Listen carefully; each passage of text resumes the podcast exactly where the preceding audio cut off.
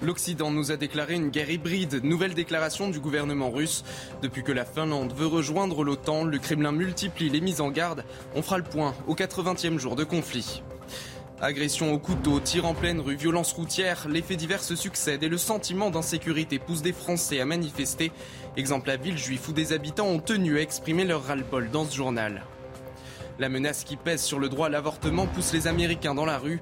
Des dizaines de milliers ont manifesté, 450 cortèges à travers le pays pour défendre le droit à l'IVG. Nous serons avec notre correspondante aux États-Unis dans un instant.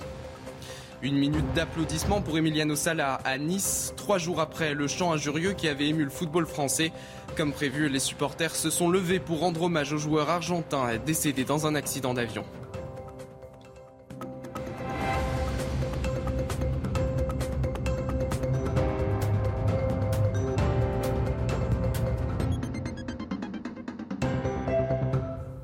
Soyez les bienvenus dans votre édition euh, de la nuit. À la une, le conflit en Ukraine qui ne baisse pas en intensité dans les combats et dans les mots. Sergei Lavrov, le ministre russe des Affaires étrangères, s'est exprimé longuement samedi. Il s'en prend à l'Occident. Écoutez. L'Occident nous a déclaré une guerre hybride totale. Et il est difficile de prévoir combien de temps tout cela va durer.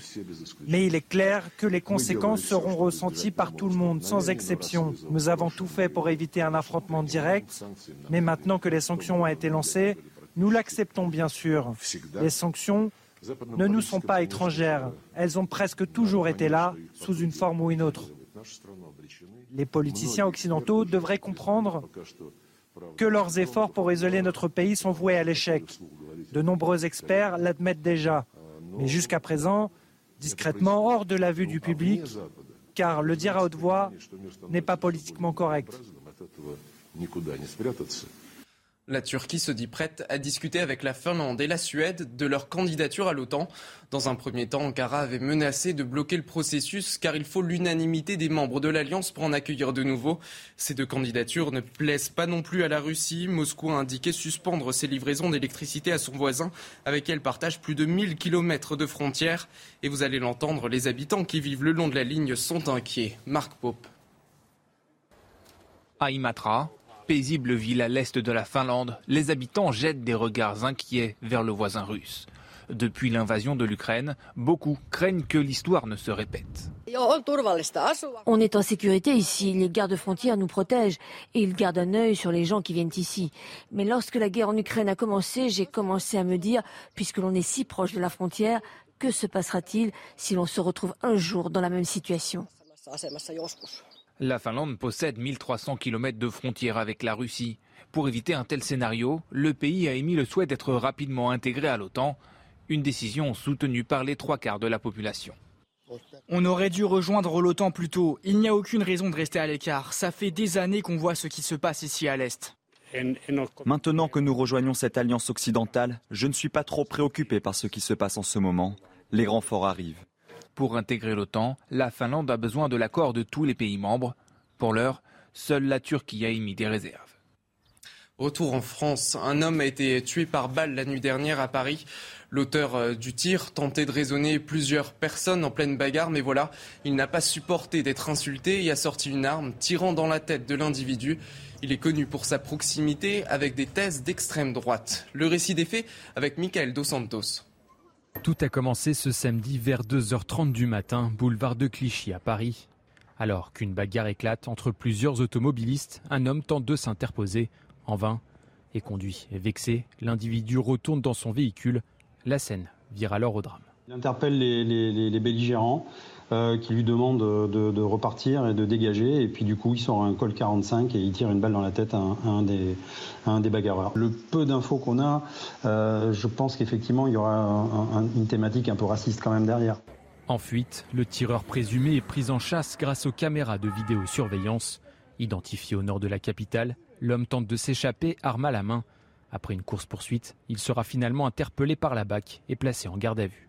Le, suspect, lui, est très bien connu des réseaux sociaux. Euh, il vient du mouvement euh, ultra-droite, complotiste, euh, antisémite, voilà, quelqu'un qui a un palmarès. qui interpelle nous policiers, c'est qu'on a des personnes comme ça qui sont dans la rue, qui sont capables de dégoupiller, de prendre une arme et de, de tirer sur des gens. Déjà condamné, l'homme de 50 ans était recherché par la justice pour des travaux d'intérêt général non réalisés. Sans papier au moment des faits, l'identité de la victime, elle n'a pas été communiquée. Une enquête de flagrance du chef de meurtre a été ouverte. Lui est mort dimanche dernier à 24 ans. Antoine Aleno a été percuté par un chauffard à un feu rouge. Il était un chef au futur prometteur. Le grand festival de la gastronomie Taste of Paris rassemble la scène culinaire française jusqu'à dimanche, l'occasion pour les professionnels de lui rendre hommage. Écoutez. Pendant une minute, on va applaudir une étoile. Antoine Aleno pour lui. Il nous attend.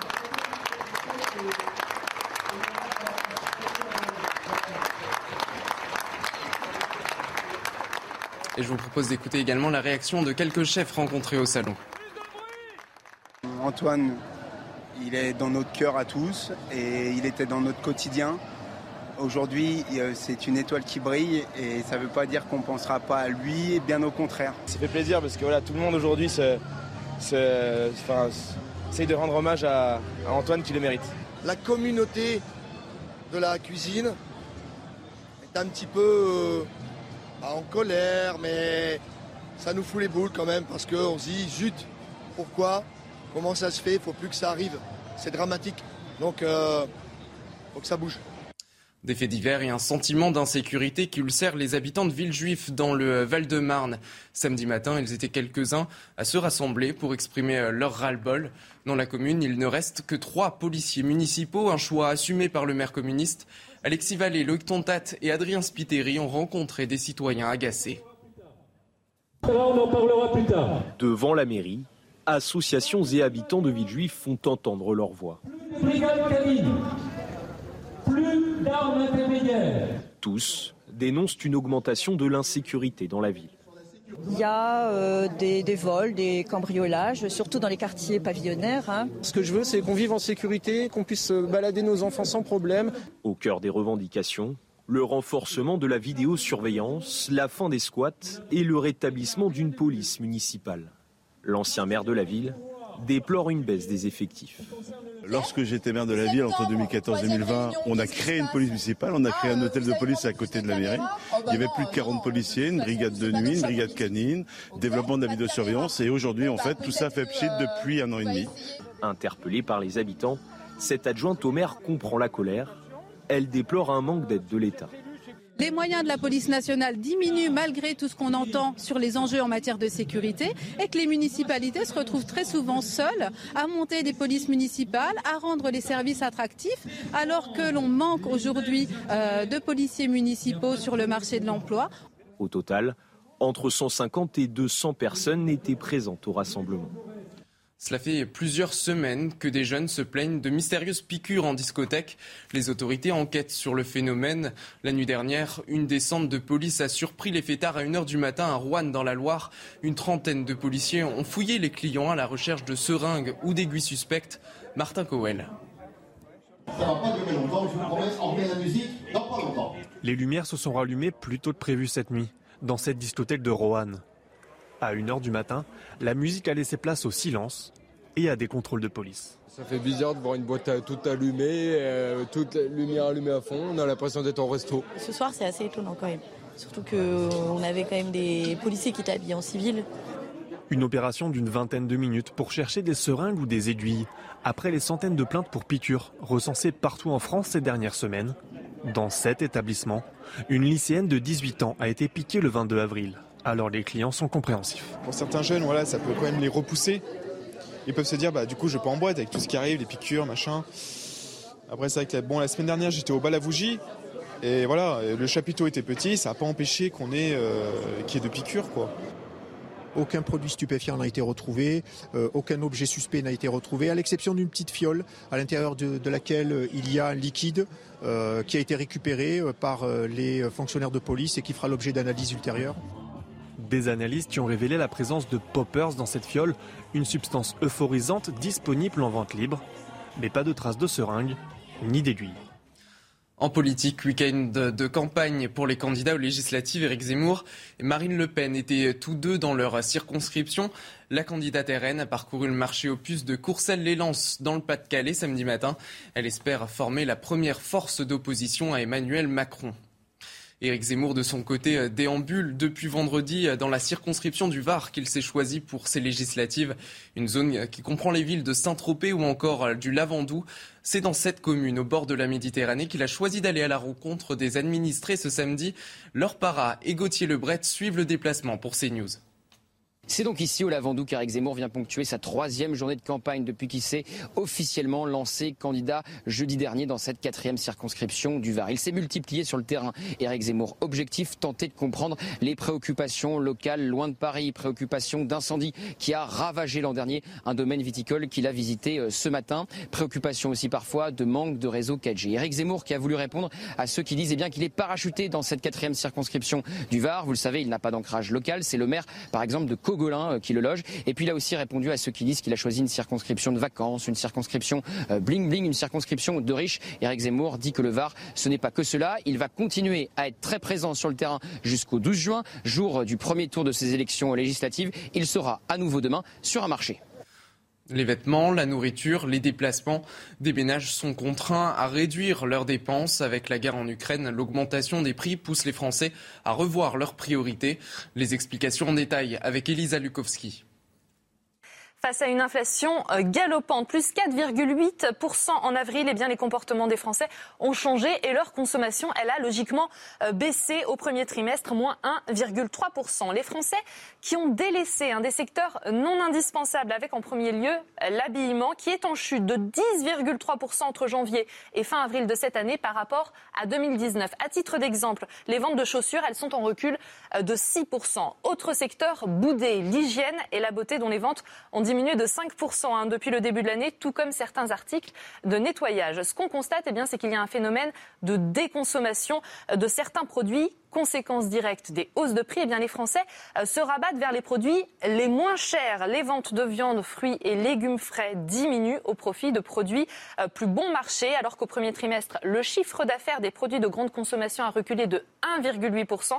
Eh bien celui des premiers prix, il a bondi de 8%. Et ce sont les enseignes hard discount hein, qui tirent leur épingle du jeu. À titre d'exemple, Lidl a gagné entre 400 et 500 000 clients depuis le début de l'année 2022. Et cette inflation, elle est en partie expliquée par le conflit en Ukraine et la baisse des exportations de ce pays producteur. Écoutez Christiane Lambert du syndicat agricole FNSEA. Elle était l'invitée de euh, Jean-Pierre Elkabach dans la matinale CNews.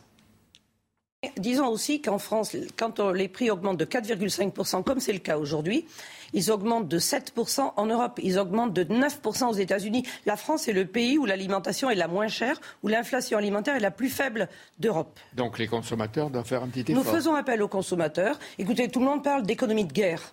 Nous sommes en situation d'économie de guerre. Tout flambe et ce n'était pas prévu. Et ça va durer. Quand on voit le durcissement de la guerre et de l'attitude de M. Poutine, oui, le conflit va durer. Donc, il va y avoir une inflation nécessaire, une hausse des prix nécessaire. Mais il y a eu huit années de baisse des prix. Moins 1% sur les prix alimentaires en France depuis 8 ans. Les Français l'ont peut-être pas vu, mais nous, nous l'avons vu. Vous êtes en train de nous avertir que ça va monter. Mais je crois qu'il faut le dire, il faut être réaliste sur ces sujets. Les Français aiment leurs agriculteurs, ok. Le meilleur soutien qu'ils puissent apporter, c'est de mettre quelques centimes en plus. Aux États-Unis, le droit à l'avortement est-il menacé par la Cour suprême? La plus haute juridiction du pays, dominée par les juges conservateurs, s'apprête à autoriser les États à interdire l'IVG.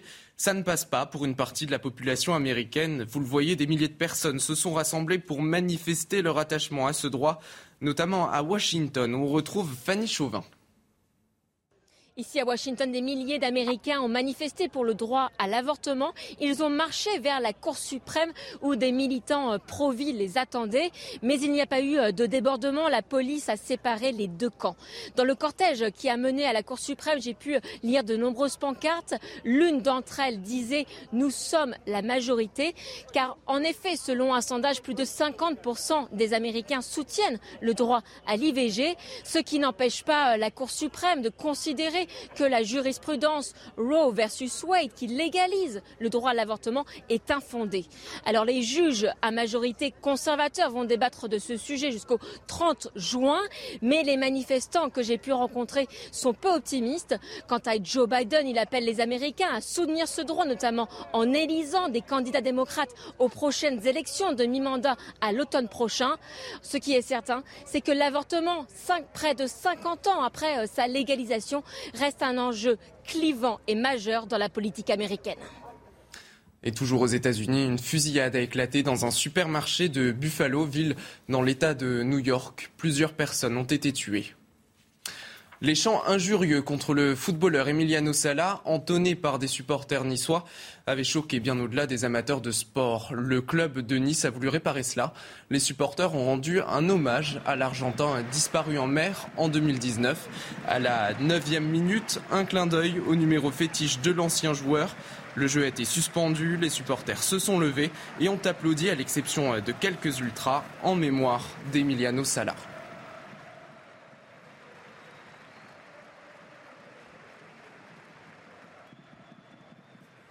La victoire en chantant. L'Ukraine remporte l'Eurovision. Ils étaient les grands favoris. La vague de solidarité pour le pays en guerre a été au rendez-vous. Assis sur scène, les membres du groupe, tous en âge de combattre, bénéficient d'une dispense provisoire dès la fin du concours. Ils devront rentrer chez eux pour reprendre les armes. La France, elle, finit à l'avant-dernière position. Tout de suite, le journal des sports. Et on commence ce journal des sports avec euh, du football. Le choc de cette 37e journée de Ligue 1. Rennes recevait Marseille. Les Bretons se sont imposés facilement 2 buts à 0 grâce à des réalisations de Benjamin Bourigeau et Lovro Magière. En première période, Marseille n'arrivera jamais à revenir dans la rencontre. Rennes enchaîne une deuxième défaite de suite. On écoute l'attaquant du stade rennais, Gaëtan Laborde. On était revanchard du, derby perdu. Et je pense qu'on a montré sur le terrain, le, public a été extraordinaire, ça nous a donné peut-être le petit surplus. Et, aujourd'hui je pense qu'on mérite la victoire. C'est pas toute l'année pour, pour être là, pour être dans la course, maintenant à nous de faire le job contre Lille. Et on verra, on verra où on sera un regard à l'ensemble des résultats de cette 37e journée de Ligue 1. La balade du PSG, déjà champion de France sur la pelouse de Montpellier, victoire 4 buts à 0 avec un doublé de Messi. Monaco réalise la très bonne opération en gagnant 4 buts à 2. Il chipe la deuxième place à l'OM. Nice s'incline contre Lille 3 buts à 1 et pourrait tout perdre samedi prochain. Dans le bas du classement, la défaite pour Saint-Etienne qui les fait basculer à la 19e place les conséquences sur le classement. À une journée de la fin du championnat, Monaco passe deuxième, Marseille est troisième. Rennes reste en embuscade pour la Ligue des Champions. Dans le bas du classement, les Girondins de Bordeaux sont officieusement en Ligue 2. Mais s'arrache la place de barragiste à des Stéphanois, toujours plus près de la relégation. En boxe, le grand soir pour euh, Tony Yoka, le champion olympique 2016, s'est incliné au point contre le Congolais Martin Bacol. Pas de douzième victoire en professionnel pour le Parisien. Il aurait été dominé tout le combat. Compté à plusieurs reprises, Tony Yoka aurait le courage d'aller au bout des dix rounds.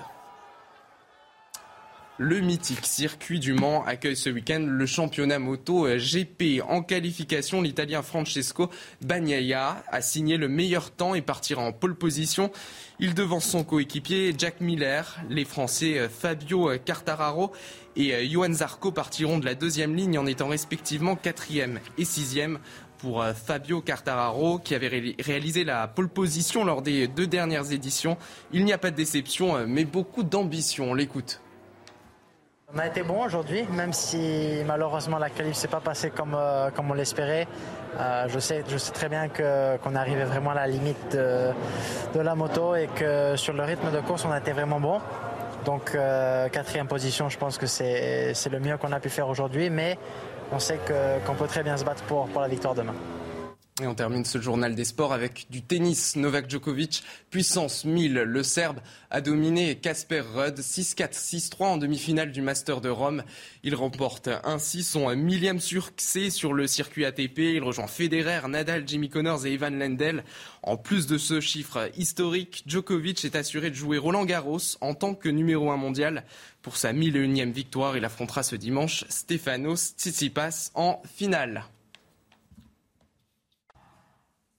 Les forces russes continuent d'essayer de progresser à l'est de l'Ukraine. Sergei Lavrov accuse l'Occident de déclarer, je cite, une guerre totale à la Russie. La Finlande informe Vladimir Poutine de son projet d'adhésion à l'OTAN. Nous en sommes au 80e jour de guerre. Restez bien avec nous. On y revient dans quelques instants sur CNews.